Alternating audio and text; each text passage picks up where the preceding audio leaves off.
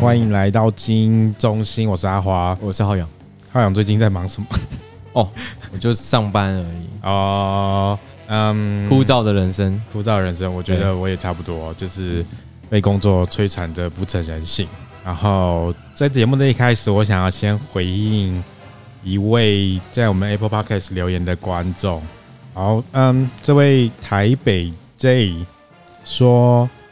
内容讨论很有趣，但是背景音乐老人可以降低音量或是去除。呃，就是首先要谢谢台北 J 的建议，然后就是，嗯，我有我有遵照你的就是建议，然后我有在某一集把音乐拿掉，但是又有人跑来说，就是他觉得没有音乐怪，所以我又把 我后来又把音乐放回去了，有点烦哎。对对，所以，但是我我有我会尽量以后会尽量再把音乐弄小声一点，然后让就是或者是用比较嗯比较不会那么影响内容的音乐这样子。对啊，我觉得我一开始放音乐应该是因为就是好，其实我一开始对就是我们的内容超没信心的，然后我就觉得我们需要一点背景音乐来遮盖我们的尴尬，对，就是这样才不会显现出我们有多干，就是。哦，你不喜欢听我们内容，你可以听听音乐啊，大概是这个节奏这样。然后哇，但是没想到今天居然有人说我们的内容很有趣，但是音乐很吵，就是这对我们来说也是一种称赞。但是因为有人说要音乐，所以还是要放回去。对，好，谢谢台北 J 的之建议，他有给我们五星好评啊，感谢感谢。就是哎，所以浩洋，我觉得还是有很多观众可能不知道你的工作内容，你的工作到底是什么？哦，我就是在物理治疗所里面的教练。你有打学生吗？没有吧？哦，教练不是打学生啊。就是呃，我们的物理治疗所比较特别啦。就是虽然主要物理治疗所主要做疼痛治疗嘛，嗯，基本上任何任种任何一种疼痛都可以，但主要是肌肉骨骼肌肉的疼痛。但我们比较特别，是我们很早就引进了就是运动复健训练这一块，然后是有教练去做执行。运动复健不是很早就有了？应该说，以前的运动复健都是可能充斥着什么什么红绳啊？你知道听过？你听过红绳吗？红绳是什么？你说那个拜月老那个红绳啊？呃，就是它的那种复健器材是比较比较单一性，比较比较简易性的。什么意思？就是他们有一个综合训练的概念。什么叫综合训练？就是说，哦，你你比如说。你这个人要活着，就是要蹲嘛，嗯，就是要跑嘛，就是要跳啊，嗯啊，以前的附件训练没有这一块啊，他就是叫你啊，你肩膀痛你就转肩膀啊，你如果膝盖痛你就呃伸伸膝盖，弯弯膝盖这样子，嗯，就是但人作为一个个体，你不可能，你活在世界上，你就算每天走路，你都要负荷自己的体重，何况你要让你自己从这种受伤的状况恢复到一个正常状况，你一定要经历过一个挑战，嗯，那我们。我我只能说台北的，我只能说台北啦。我不知道，我不知道台北以外怎么样。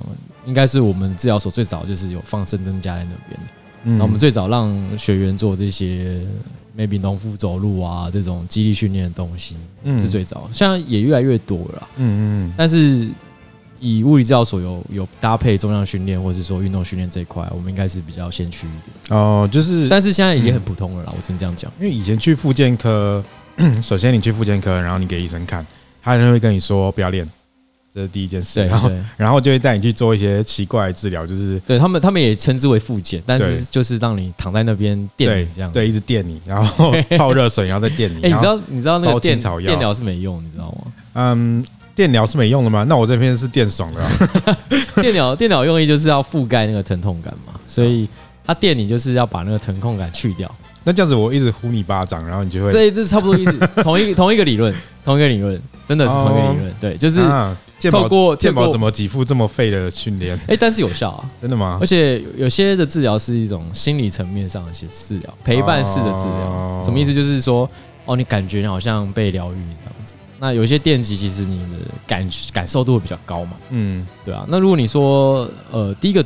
呃，其实那些复健科里面的物理治疗师也可以帮你做徒手治疗，但是相相对应它比较高，费用比较高，嗯、而且不不保证有疗效，嗯，对吧？嗯，就是因为这种手法有个人技术的差异，然后你又不一定健保又不给付这一块，哦，对，你放个电疗机在那边给大家电，其实电一电蛮舒服的啊。这样子健保健保的法规是不是很奇怪？就是其实健保这个钱你反而。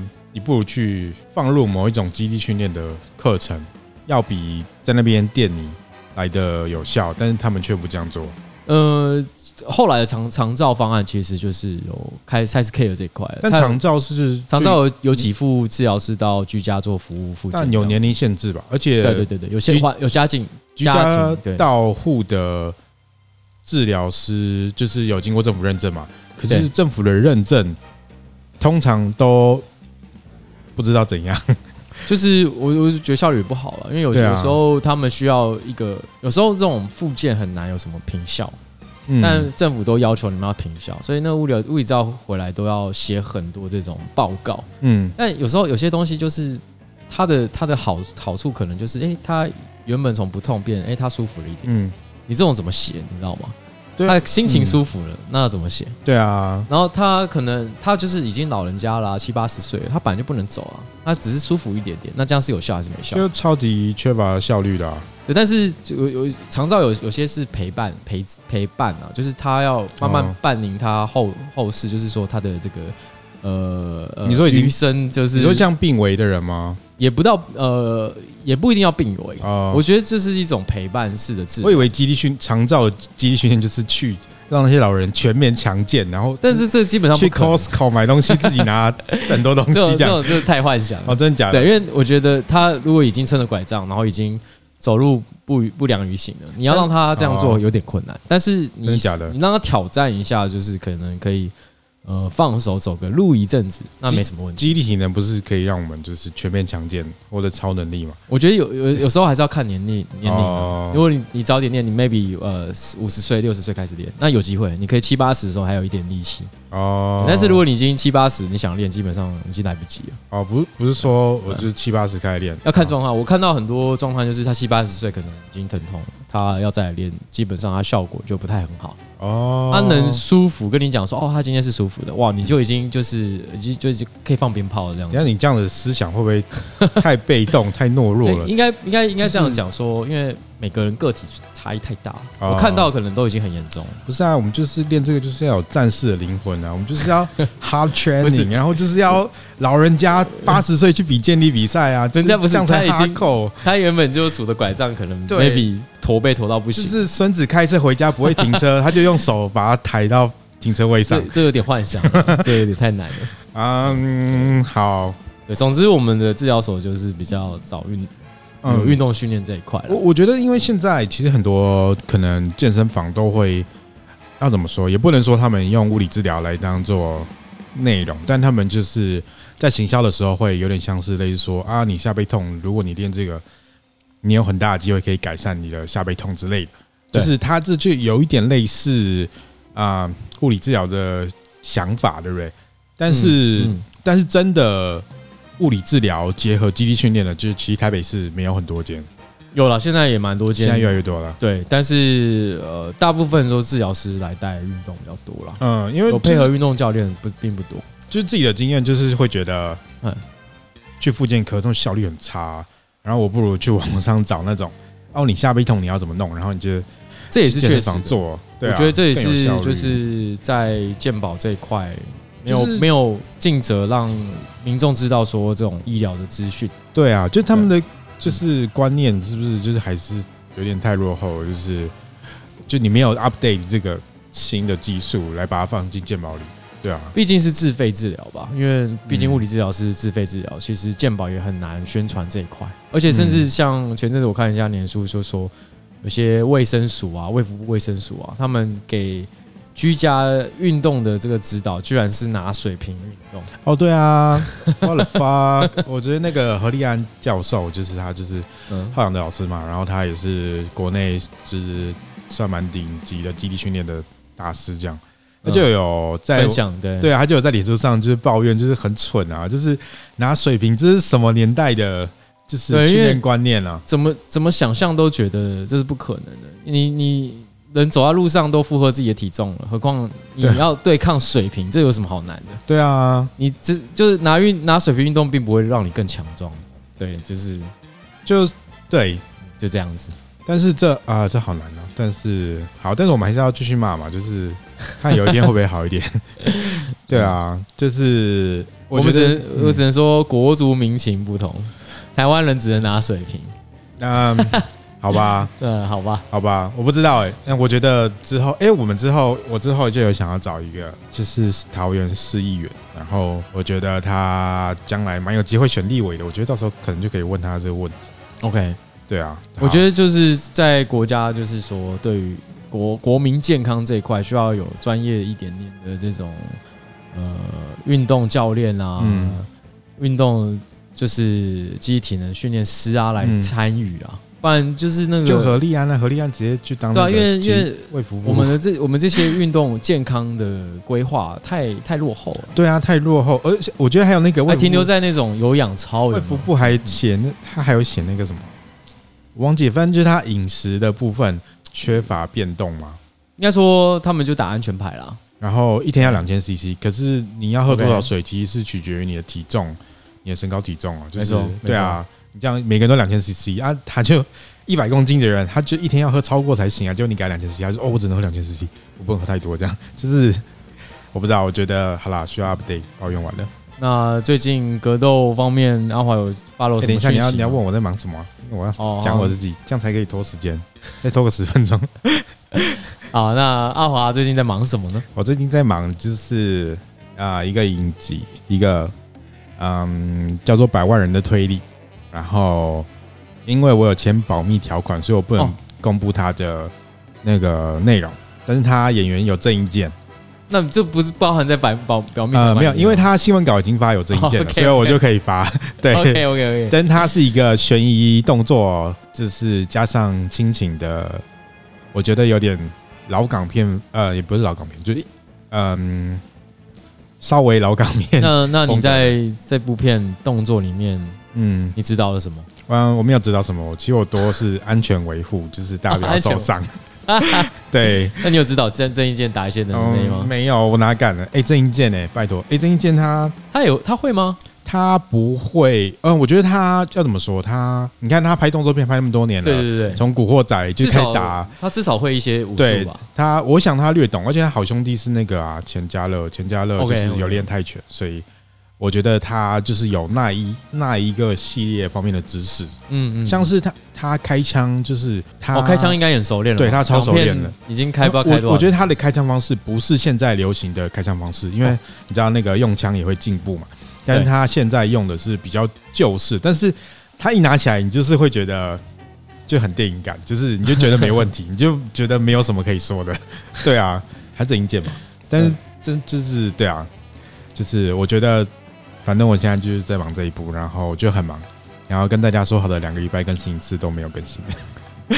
哎，那这这这部片到时候是上映什么平台？嗯，我还不确定，但是应该蛮有可能是 Netflix 吧。OK OK OK，对，但是还不一定。对，我随便讲讲，嗯，对，剧组的人听到不要告我，没有了，不会不会不会，都认识都认识。对啊，但是就是大家可以关注一下这部百万人的推理，大概什么时候会上映？应该是在将近年底。哦，将近，啊，那算蛮快的，啊，算蛮快的，啊。你现在还在拍吗？哦，我现在在拍啊。哦，不没什么意外，是，但很有可能会疫情遇到疫情嘛，疫情又爆发就结束了，什么意思？结束什么？因为疫情如果再起，就是譬如说升三升三级，或是其他，就是我们就会不能工作啊。哦，你说就是做，你说拍摄，因为拍摄拍摄一定是群聚，对，一定是四五十人的群聚这样。对啊，对啊。所以就是我最反正我最近就在忙这个，然后就是因为他拍片有很多变动性啊，就常常就忙到就是没有办法去就是想访纲或是安排 podcast 东西。对，然后还有就是邀请一些来宾，就是会有，就是要 day 时间，可是有的时间就就时间变很少。啊，浩洋也是啊，浩洋也是。对，因为我们彼此配合比较困难一点。对啊，就工作形态不太一样。对啊，我就问浩洋要不要清晨露没？还要不要？哦，我没办法。晨露，我没办法，我要需要睡。你就当晨跑啊。嗯，对啊，好，反正就是我们最近就在忙这个，然后最近格斗界。发生什么事呢？我们上礼拜、上上礼拜还上礼拜，不是有被邀请到这个逆者的电影哦？对，Jeff，对 Jeff 的逆者，逆者，对啊，就是我觉得他他是嗯，对逆者，是一部 Jeff 马逊晃的纪录片，然后还会在四月二十二上映。哦，他应该这次已经是第二次上映了嘛，对不对？对，因为上一次好像有办一场，但是因为遇到疫情，对，就中断了。对，然后现在现在要重来。对，但他现在，因为他现在他把行销签给一个圈内蛮有名的公司，叫千猴子。然后我觉得应该这次行销会做的比较好，这样。了解。对啊，对啊，就是反正就是 Jeff 有邀请我们去，大家应该都知道 Jeff 吧。Jeff 马逊晃哦，黄玉然。其实我我我认识 Jeff 晃，那、嗯、但是其实我跟他一直都不是很熟悉啊。嗯，那我知道说大家都叫台湾队长，我也不知道这名号哪里来的。嗯，总之，哎、欸，看完这场电影，我才真的破，就是深切了解到他的他的格斗人生真的很特别。我真的知道哦，原来哎、欸，他是年纪这么大才开始练习哦。嗯。我已经我我已经觉得我自己的年纪大才练的，我是三开始练的，他是三十三开始练的。嗯，哇，这相差十年以上的这个岁月。对，你看完有什么想法？我看完，我觉得要怎么说？我觉得，嗯，因为可能因为社会风，其实台湾还是很功利主义。对，然后我觉得大家就就是好像就觉得啊，选手很穷，然后就是这种很选手很穷，但是他努力训练的这种故事。好像很激励人心，但其实我就看的有点腻。然后，对，因为我觉得这很无聊，就是这没什么，就是你想你做你热爱的事，你就要付出代价。然后，但是我觉得在逆者里面，就是他，我觉得 Jeff 他面对这件事情的心态就很很成熟，就是他他很知道自己在干嘛。如果如果大家有看的话，就它里面其实我觉得比较年轻的人看这一部可能会没有办法体会，但是就是。嗯，我觉得像 Jeff 这样，他赚过钱，他赚他曾经年薪三百过，然后到后来到没吃饭钱这种地步，我觉得他这个转变就是，嗯，就是你可能赚很多钱，但是你现在做的是你想要做的事嘛。我觉得这件事情就是，嗯，我觉得有一点年纪的人比较可以体会了。对啊，是。我觉得年轻人一定就觉得哦，干，可是我觉得这比较适合我年轻的时候看的，因为我，我，我在年轻的时候，叫你不要打格斗嘛。对，应该不应该这样子说？我年轻的时候确实是有一种热血的状态，大概二十几岁吧，所以那时候就很想要做一些什么，让大家认同我。那时候可能你你想要做的这些什么，也不是赚钱，就是想要实践自我。嗯，那时候啊，现在我觉得我比较想要赚钱一点点，嗯，对，但是我我记得我在我那个年纪，我就觉得说我一定要做些什么，嗯，然后让社会认同，让大家认同，然后我去练格斗，我就要把它练得很厉害啊。那时候也没有想说哦，要靠格斗来实践自我什么。可是在这边，在这个氛围里面，我觉得又有点像 Jeff 在在这个电影里面拍的东西是一样的，就是你在这个氛围，你就想要得到大家的认同，然后你想要实践自己的这个技术嘛。实践自己的自我想、自我的想法，想要让自我燃烧起来。不过我觉得他很特别，然后他真的是从三十三岁才开始做这件事情，而且直到现在已经他已经四十三了吗？他还在做这件事情，所以他真的是贯彻始终。我只能这样讲。然后看这个电影，我觉得就有点回到就是台湾现在格斗的生态一样，就是我只能讲有点悲惨。嗯，就是你没有这个环境训练，然后你永远就是在等着呃这些比赛找上你。那你你要做的是就是无尽的等待，然后持续的锻炼。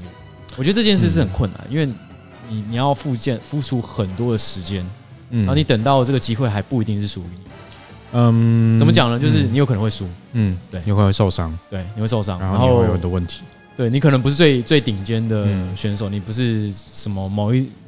可能不是世界冠军的候选人，嗯，所以你要付出这个时间，你可能得到回报并不是那种呃呃你觉得会有的回报，嗯，对，你可能哎、欸，如果你付出了十年，结果最后你拿到世界冠军，好像一切都值得。但是，嗯，但实际上现况并不是这样，嗯，很多格斗选手可能他一辈子都在这边，但是他不会有会有一个顶尖的成绩，不，我我不能说太很差。嗯，但是他不是世界冠军。等一下，我觉得浩洋，你这样你就中了这个台湾社会功利主义的这个心态。对，打拳板就是为了自我实现啊！你怎么可以为了钱这么俗气的东西呢？难难免难免会有一种梦想，就是说你要拿到，就是你就算是看看木之内一部好第一神拳，你也会觉得说木之内一定要拿到某一任的这个是好，就算是日本新人王也好，最最低阶的冠军也好。或是世界的这种呃排名赛冠军，你总是会想要达到这种成就嘛。嗯，但绝大部分我觉得都没有了，我觉得很惨就在这里。嗯，对。可是但是但是我觉得就是在电影中，你就是看到一种自我的实现。嗯，对，就是他追求幸福的方式跟别人不一样。因为可能我跟 Jeff 一起工作过吧，所以对。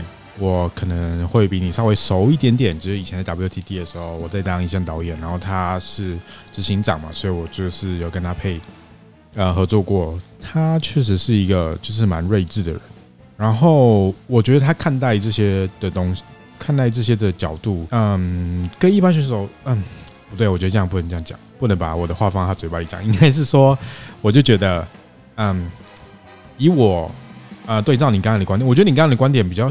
很就很台湾式，其实就是我讲，因为我看我反而不是觉得，嗯，选手生活很悲惨，我觉得是呃台湾职业运动的中上游处理的没那么好，嗯，就是一个选手真的赢了以后，要怎么 promotion，要怎么创造商业价值这件事情做的很差，所以就算达到就是很好的，就是感觉就是你可以看到那些真的拿到钱的运动员都是业余运动的，就是。比如说郭婞淳的举重啊这些，然后因为要怎么说？你说选手在那边等机会，然后他可能最后没等到，或是等到一个很差的机会。但是你要想这件事情在演艺圈是非常常见的，就是成千上万的人想当演员，然后你知道有那种阿北四十岁，然后突然我们拍一拍，突然跑出来说有没有灵演可以当？就是我觉得大家就是对于选手的梦想，可能嗯，大家想当。电影明星的这个梦的人可能更多，所以真的是前仆后继，你就会看到很多帅帅美美的年轻人，然后在那边什么机会都没有，然后没有开工，然后最后可能就去，他可能自己弄 podcast，没有了，就是就是，反正就是，我觉得，我觉得你要，你如果要往 top 走，你要从事一个这么，嗯。我觉得这是补偿定律嘛，就是你如果这边你想要这个，你就会失去那个，就是对，这是必然的。对对，所以我觉得你想要，你想要像 Jose Aldo，你想要像 Conor McGregor，就是你想要去触碰那个这么难的东西，那这就是你要承受代价。就像你想当电影明星，但你没看到的是成千上万的人，就是根本就是呃在那边签签了经纪约之后，什么案子都没有，然后。最后就默默消失了。对，对啊，对啊。然后，所以，但我觉得是台湾的问题是中上游的问题，就是确实是台湾没有这种生态了。对啊，如果如果你在东南亚，然后像东南亚格斗这种风行，嗯，你也许就会被对当成正常的职业嘛。对啊，对啊。我觉得，就你就算只在自己小村子打，你每次出赛你还是有钱，然后你还是有曝光，就是你是一个稳定的。然后，我觉得泰国，因为我那时候是去清迈，然后我看他们比赛，我觉得他们会有这样哎、欸，就是。他们在那个小村子里面，然后他们其实你你的选手在里面打赢，你会被村子的人敬重，然后他们也会去找外面村子的人来打，就是等于是有点像一个联盟、村子对决之类的。我以为不是这样讲，但是就是就是，我觉得台湾就是没有这种风气，就是。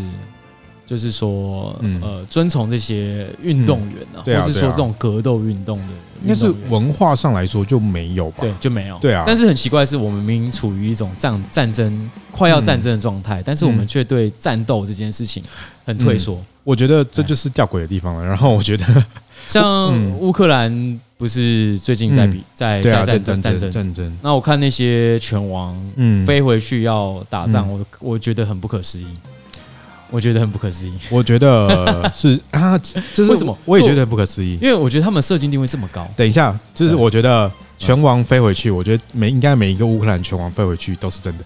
但是我觉得罗马钦科是假的。为什么？因为我觉得他的经纪公司不肯让他做这件事，因为他赚太多钱了。对，罗马钦科的他代表一整个经济体，哎，他走了等于美国有一间公司要倒，哎，我觉得我也不相信，但是他们一定要做这种媒呃社交操作，嗯，媒体操作。对，但是我觉得。有一些，譬如说，好像基辅市长原本就是拳王嘛，对。然后，但是你可以看到乌克兰人有多么尚武，就是对对，他们。就我觉得这跟台湾的风气就完全完全不一样。但是明明我们随时都有可能跟中国打起来，对啊。但是我们却没有奉，就是说没有没有国民没有这种意识的状态。但是会不会就是可能我们的民族版就不是这样吧？就是有可能我们一直都是外来，因为外进来的。中国也中国也不是俄罗斯啊，也是啊，也是，就是。可是就就这样讲，华人就是喜欢在那边啊，你不要打，不要打，我也不知道，有可能。但是因为俄罗斯跟乌克兰其实也是兄弟之邦嘛。是啊，是啊。但是其实我们跟我们的跟中国还有台湾状况实在太相近，可是这种民族性真的差异太大。对，但是对，这好像不是，嗯，譬如说新加坡也不是什么好斗的民族，但他们的职业运动仍然很发达，虽然说都是仰赖政府，但是。也确实啦，但是台湾好像对于这种运动这一块啊，就永远都没办法，就是呃风行起来。其实我一直想要讲，就是国光奖章到底是帮运动员还是害运动员？就是嗯，就是对啊，我我不确定。对，因为如果大家都锁定国光奖章。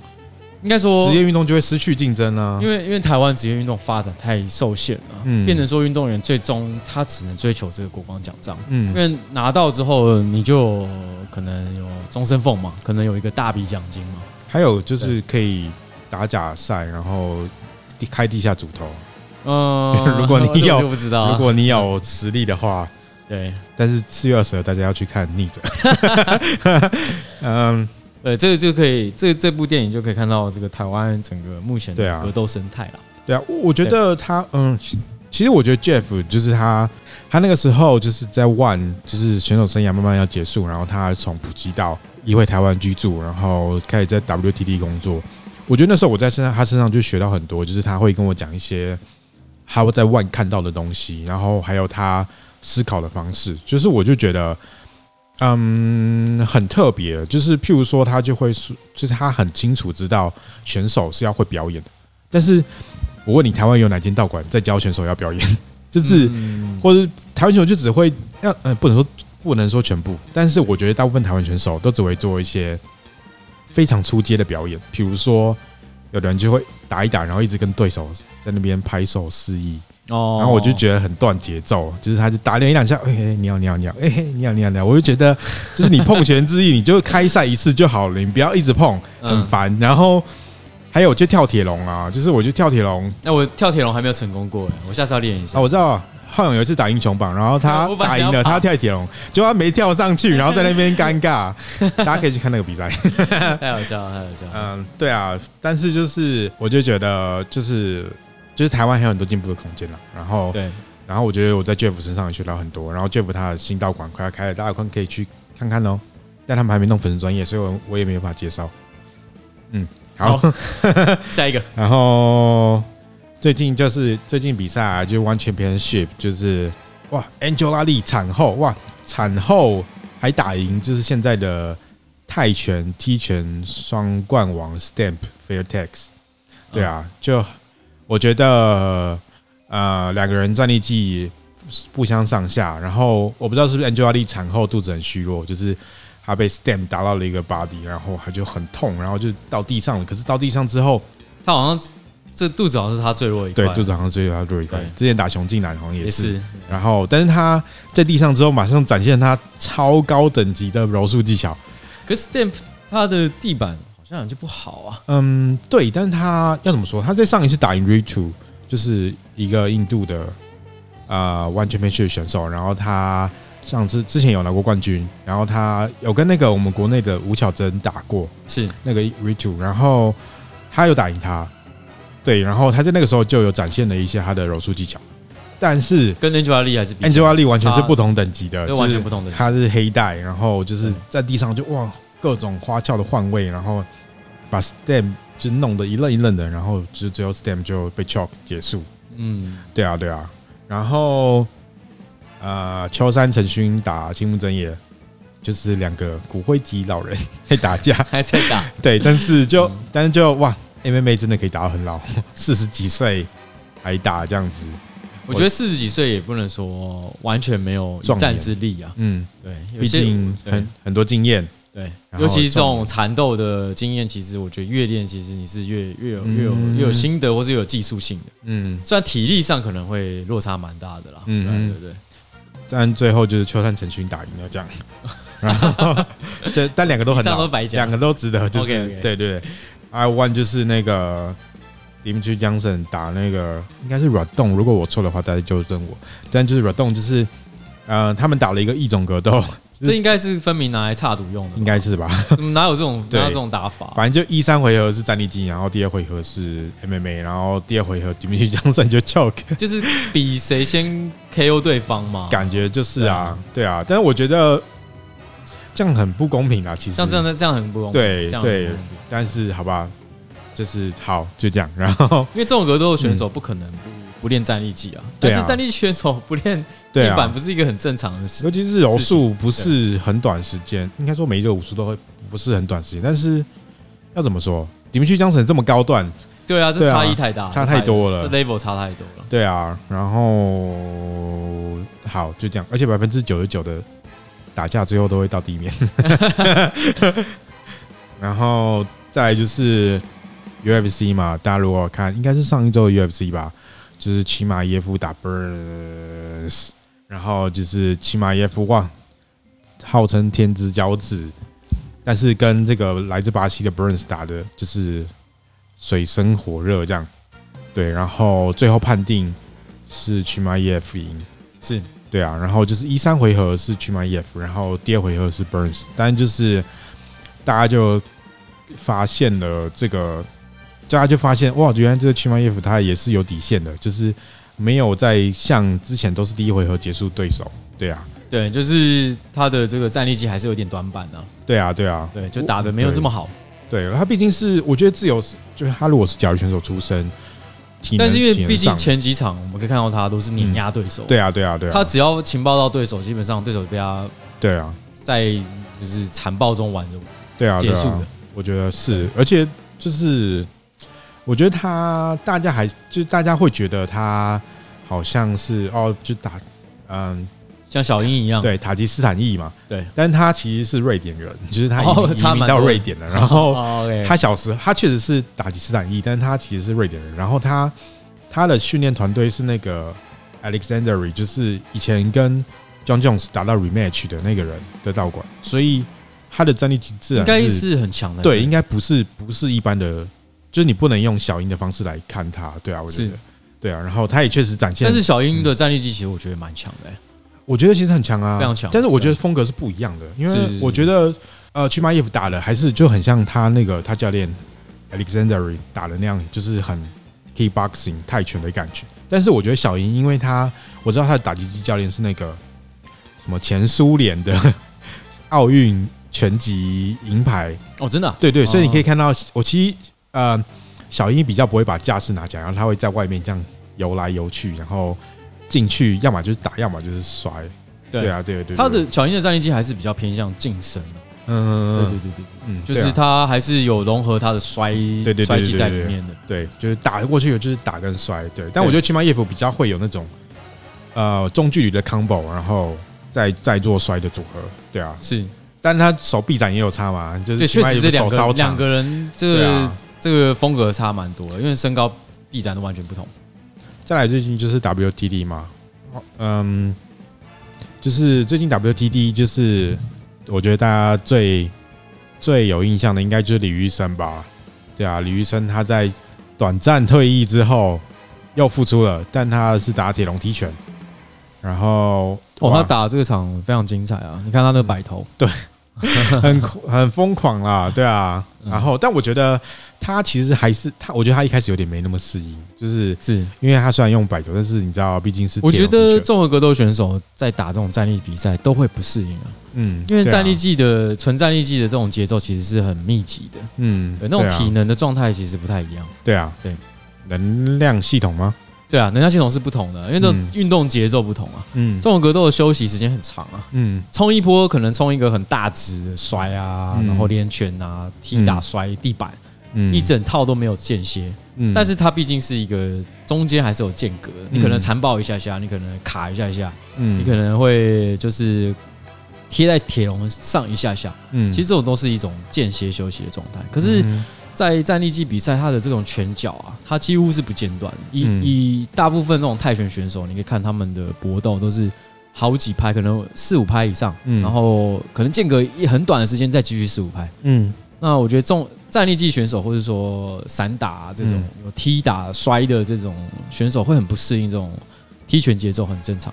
对对，我已经看到好几个可能散打很厉害的，或综合格斗战力技很强的，嗯，然后在战力技里面，呃，在这种踢拳里面吃瘪的，我看过好太多了。对啊，对，节奏完全不同。所以就是李玉生，但是哎，他还是打赢了，他还是打赢了，他确实确实是打赢了。但是就是，对啊，但是就大概可以看出他有一些困难，但是他就赢了。然后，但是他最近他，我觉得他更大的话题性应该是他离开成吉思汗吧。哦，是是是，对啊，他出来当自由教练。对啊，对啊，但就是其实很早，其实蛮早之前就会听一些成吉思汗的教练，就如果有来跟我们一起练的话，就会听到他们抱怨说啊，这个成吉思汗对于格斗可能有一些没那么重视。对，因为其实以赚钱来讲，格斗并不是一个很好赚钱的项目了。对啊，应该说它的赚商业赚钱模式不能用健身房这种，嗯，你买课付啊，你付钱买课这种方式。就是格斗其实入门困难嘛，它不是什么有氧舞蹈，你就是一个老师在前面跳，然后大家就会跟着跳这样子，这么简单的。对啊，对啊。老师在前面带你，还有学员这种程度的差别，然后你需要二对二嘛，还有环境啊，还有 training partner 这些问题都是问题。对啊，这还比较复杂了。然后，对啊，反正大概可以，我觉得成吉思汗感觉，如果李玉生出走以后，就剩下李冠玉了。然后。但是我觉得他不是还有很多教练都有这种格斗背景吗？对，可是因为他们也没有要继续发展这种格斗这一块了。对啊，对，而且我知道的是那些有格斗背景的很多都走了。啊，是是是。对啊，然后，但是我觉得可以想象啦。而且你看后来的 UFC Gym 或是 Ant Gym，就是他们都就是呃其他的大型格斗健身房，应该说比较正式有在教格斗这种健身房，开始慢慢一间一间开了。对啊，所以就他竞争变激烈了嘛。对，然后所以我觉得大概可以预料到，但是无论如何，馆长是一个可能是有争议的人物，但是我觉得对格斗圈来说，他还是嗯有很大的宣传效果嘛。因为很多 我很多朋友以前都不知道格斗，但是自从馆长在就是直播上面干掉什么什么，他们就慢慢知道格斗。对啊，是，所以虽然他有争议，但是他仍然是我认为他是对格斗线很有贡献的一个人。对啊，对啊，对，汉阳没有要评论馆长，完全没有，我已经评论过了吧？我现在都评论，真的吗？你有评论过吗？有吗？没什么好说的啦。哦，就是啊，反正他也没有，也没有发展格斗。对啊，他感觉没有不需要评论他什么。他，但是他有非常好的这种教练跟学生啊，都都是这个格斗界的就是精英人物。嗯，对对对对，然后对，然后还有就是这个我们的魔力小红吴巧珍，就是哇。完全偏血的选手，他这次也打这个铁笼踢拳嘛？对，他也是打铁笼踢拳。对，为什么这些格斗选综合格斗选手都来打？是不是已经都没对手了？嗯，他们已经找不到综合格斗人才可以跟他们相对了。哇塞，无敌是 无敌是多么寂寞！对，就是我全都要，我全都打，什么项目我都要搞一下。反正就是吴巧珍就打了一个跆拳底的陈玉玲，对，然后吴巧珍就。用了很多后手拳把他灌爆，哇哦！对，但是我觉得陈玉玲也蛮衰的啦，就是他好像也才比没有很多场，但是他就遇到吴巧珍，对啊。但我想说，他可能想说，他的教练可能想说啊，反正是不同项目，然后对，而且臂展上来说，好像陈玉玲比较有优势，但是没想到吴巧珍，毕竟在学了这个节奏对拳击之后，就是我们上上上一集。叶俊昌的节奏拳击之后，没错，对，用后手打爆对手。好了，就是希望他早日康复。然后再就是，然后还有一场我觉得比较特别的，就是那个 Jeff 马勋晃，就是我们前面讲的逆者的那个 Jeff。然后就是他的 team 啊，有就是有一个阿成于志成，然后就是他也练，他说他练的不错，然后练蛮久。他也有出现在这个电影里面。嗯，对，然后他这次有打，然后他打了一个新手杨继华，他好像听说是第一次比 MMA，嗯哼，然后嗯是高雄 Mars，就是战神那边的学生，就是这个尤凯文他们这一个系统的人这样，然后哇塞，他跟于志成打了，我觉得这场真的是很精彩，就是打的难分难解这样，然后但是最后是杨继华，哇，对啊，然后我觉得他们。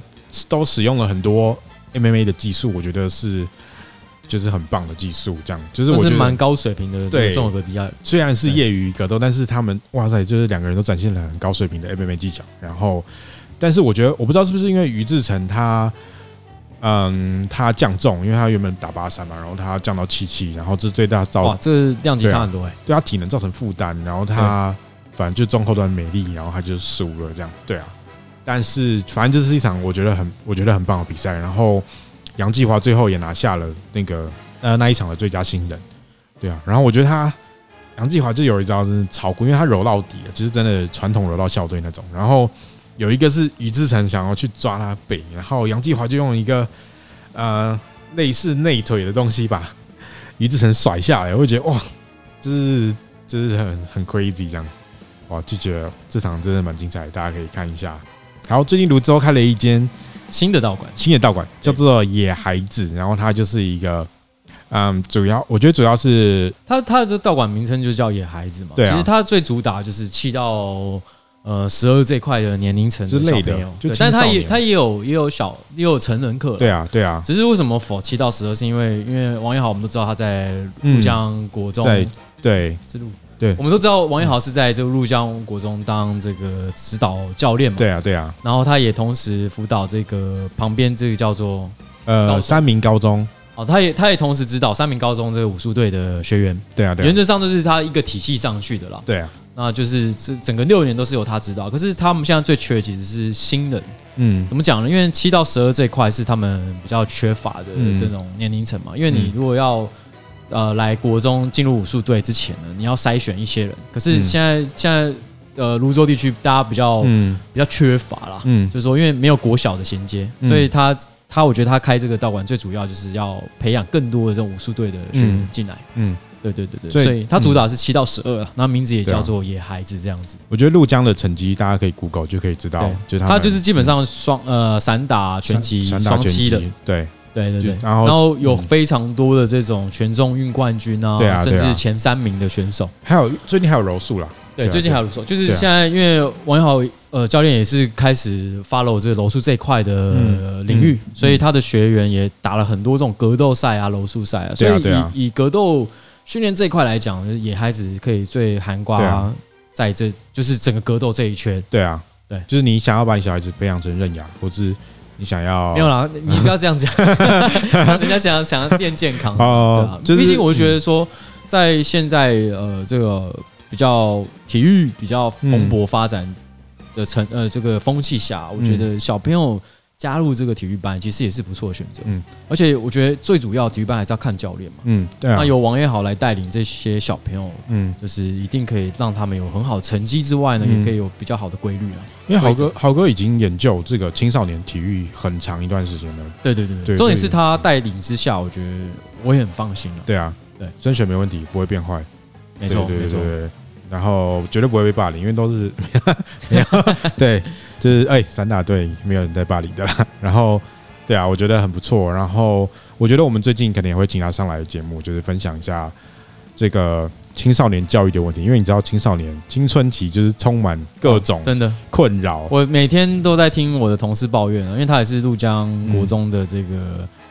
教练之一，对，教练之一。嗯，他他说他就当保姆一样，对啊，每天跟我念念念念念半天，我都很烦啊。对，就是青少年就是有很多困扰，然后对，就是是一门专业啦，没错。然后我们最近可能也会请他上来分享这些各种吧。如果你家有小孩子的话，可以听一下。那我们今天节目就到这边，嗯，祝大家就是万事顺利。好，什么东西啊？好。好，那就这样喽，拜拜，拜拜。